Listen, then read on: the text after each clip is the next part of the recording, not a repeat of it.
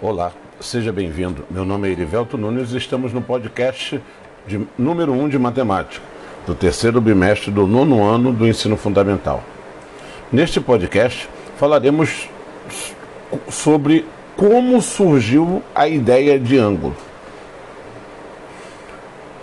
Você conhece a história dos ângulos? Há muitos anos atrás, no ano 3000 a.C., da Mesopotâmia, região entre os rios Eufrates e Tigre, que corresponde hoje à região do Iraque, Kuwait e parte da Síria, as observações dos astros era algo normal e habitual. Na sequência dessas observações, os sábios da época decidiram dividir um círculo em 12 partes iguais esta divisão deu também origem aos doze signos do zodíaco. Mais tarde, ao dividir-se cada um dessas doze partes por 30 partes iguais, chegou-se à medida do grau.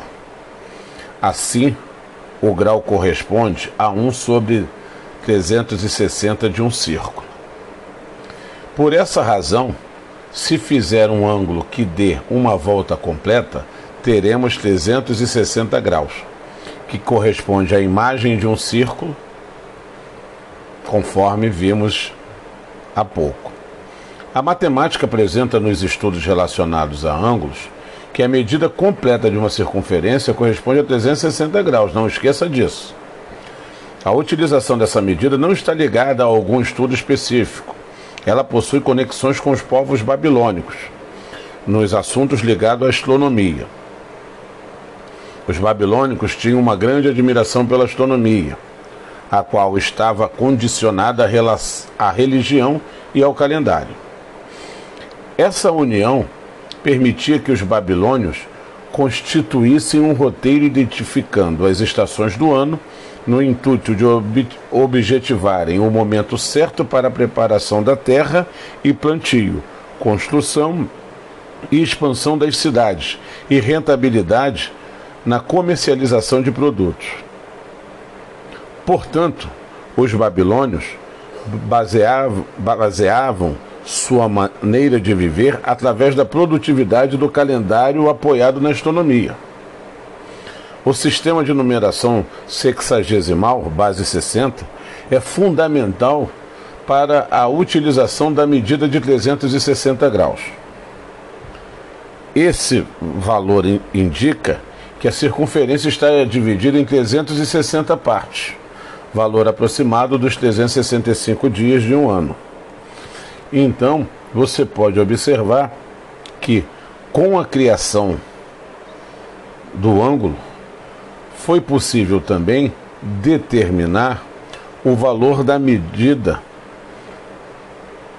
em graus de uma circunferência, que é de 360 graus. Com base nisso, podemos concluir que meia volta, ou seja, a metade de uma circunferência, mede em graus, 180 graus.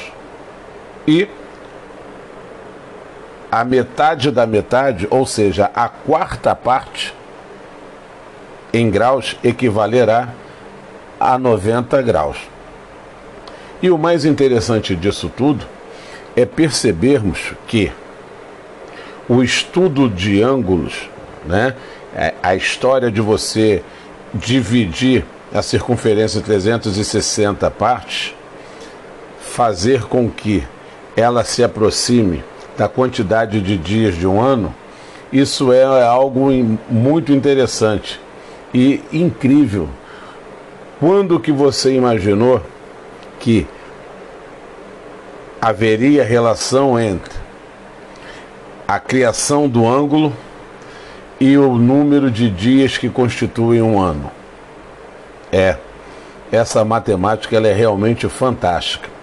Existem coisas na matemática que somente ela, a própria matemática, é capaz de explicar algo que, de certa forma, parecia inusitado, ter uma relação com alguma coisa que nós usamos no nosso dia a dia, não é mesmo? Mas o, o, o ângulo ele tem muito utilização, muita aplicabilidade também na área da construção. Muitos engenheiros eles precisam estar afiados com o cálculo de ângulos para que consigam realizar as suas obras. Mas isso é um assunto para uma próxima oportunidade. E assim chegamos ao final de mais um podcast. Um grande abraço e até a próxima.